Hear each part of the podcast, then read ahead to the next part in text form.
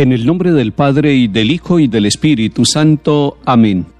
Señor, tú me llamaste para ser instrumento de tu gracia, para anunciar la buena nueva, para sanar las almas, instrumento de paz y de justicia, pregonero de todas tus palabras, agua para calmar la sed hiriente, mano que bendice y que ama. Señor, tú me llamaste para curar los corazones heridos, para gritar en medio de las plazas que el amor está vivo, para sacar del sueño a los que duermen y liberar al cautivo.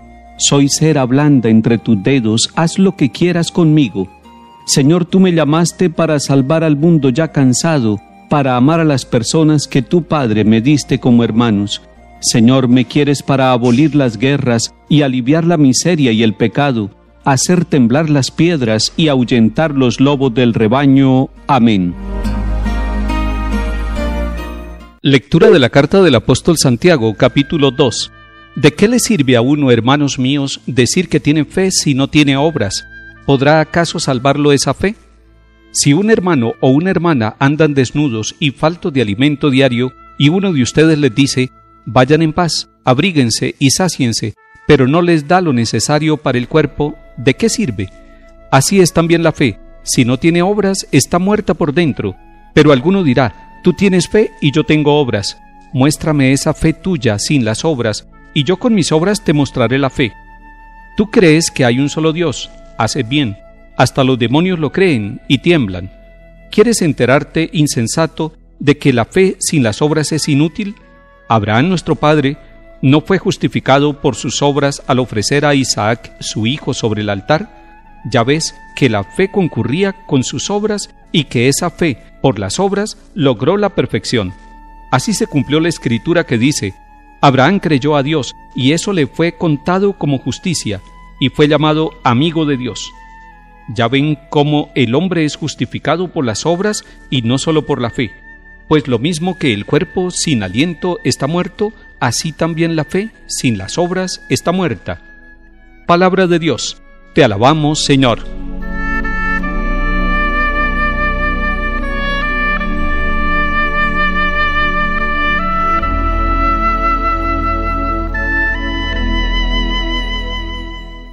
En este capítulo el apóstol Santiago nos propone un interesante equilibrio entre la fe y las obras.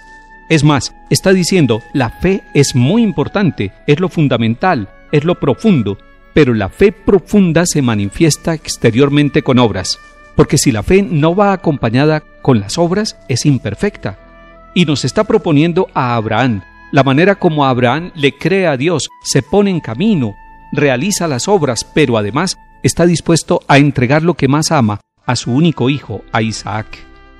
Así también el apóstol le está diciendo a su comunidad y hoy a nuestras familias, a nuestras parroquias, a nuestra comunidad, fundamentemos nuestra vida en la fe, la fe que nos lleva a creer en un solo Dios, a amar a un solo Dios y por amor a Dios amar también al hermano y convertir en obras. Y obras no son solamente las obras materiales, allí tendríamos que recordar ese capítulo de San Mateo donde el mismo Señor Jesús nos habla de las obras de misericordia. Y esas obras de misericordia son las que van expresando que tenemos una fe dentro, que somos capaces de mirar con ojos de fe al otro y la historia y los acontecimientos y lo social. La Iglesia se ha caracterizado en todos los siglos por combinar la fe y las obras. Está bien la alabanza a Dios, Está bien que nosotros glorifiquemos con nuestro canto, con nuestra alabanza, con palmas y levantando las manos, pero al lado encontramos unos santos que alaban a Dios y se ponen a servir al enfermo, que alaban a Dios y son capaces de ayudar al que está tendido en el camino, que alaban a Dios y son capaces de entregar la vida sirviendo a los que están sufriendo. Y si no, miren la historia del santoral de la Iglesia y encontrará hombres y mujeres que en todos los tiempos han entendido ese equilibrio que debe haber entre la fe y las obras y eso los lleva a santificarse y los lleva a entregar su vida, su salud, su juventud, sus capacidades, todo por amor, todo por expresión de una fe que en el fondo va tocando el corazón y se va convirtiendo no solamente en forma de pensar y en forma de orar, sino en forma de ser, en forma de trabajar, es una fe que brota del corazón, que pasa por la razón y que pasa hasta las manos y a los pies para convertirse en paso de solidaridad, de reconciliación, de paz, de servicio, de entrega, al estilo de Cristo Jesús.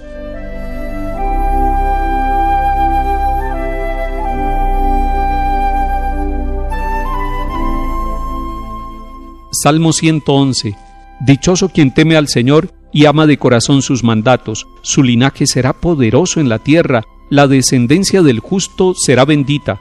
En su casa habrá riquezas y abundancia, su caridad dura por siempre. En las tinieblas brilla como una luz el que es justo, clemente y compasivo. Dichoso el que se apiada y presta y administra rectamente sus asuntos, porque jamás vacilará. El recuerdo del justo será perpetuo.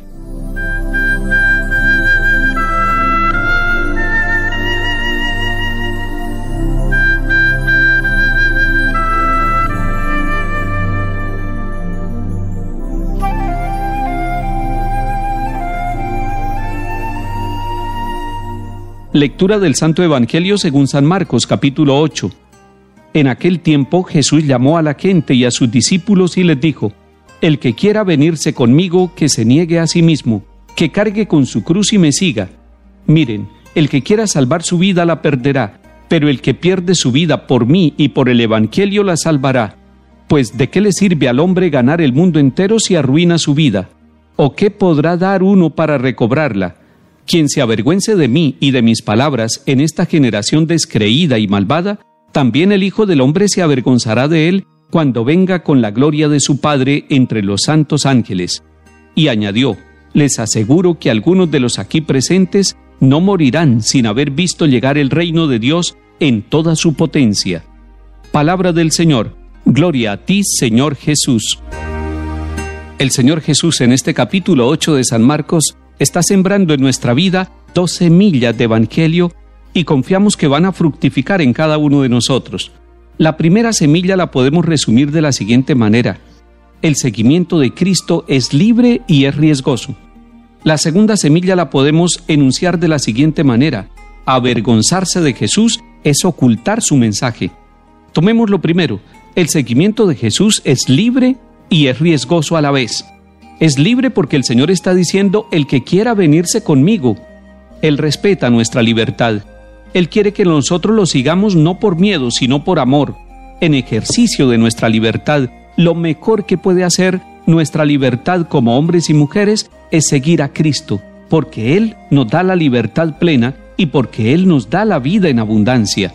Pero nos está diciendo que el seguimiento lleva hasta las últimas consecuencias, es decir, hasta dar la vida por el Señor y por el Evangelio, que eso puede suceder en nuestra vida y que eso es parte de nuestra vocación de discípulos del Señor Jesús, así como Él dio la vida por nosotros y por la buena noticia del reino, así también nosotros estamos llamados a un seguimiento que puede exigirnos el martirio y el sacrificio y estamos dispuestos también libremente y sin renegar a dar nuestra vida con gozo porque estamos convencidos de que muriendo como la semilla que cae en la tierra, daremos fruto abundante, como lo ha dicho el Señor Jesús. La segunda enseñanza es que avergonzarse de Jesús es ocultar su mensaje, y que la mejor forma de no avergonzarse de Jesús es poner en la luz pública el mensaje de salvación, el Evangelio, pero no se pone el Evangelio solamente con palabras, se pone con nuestra propia vida, con la manera como tomamos nuestras decisiones, con la manera como trabajamos y tratamos a los demás.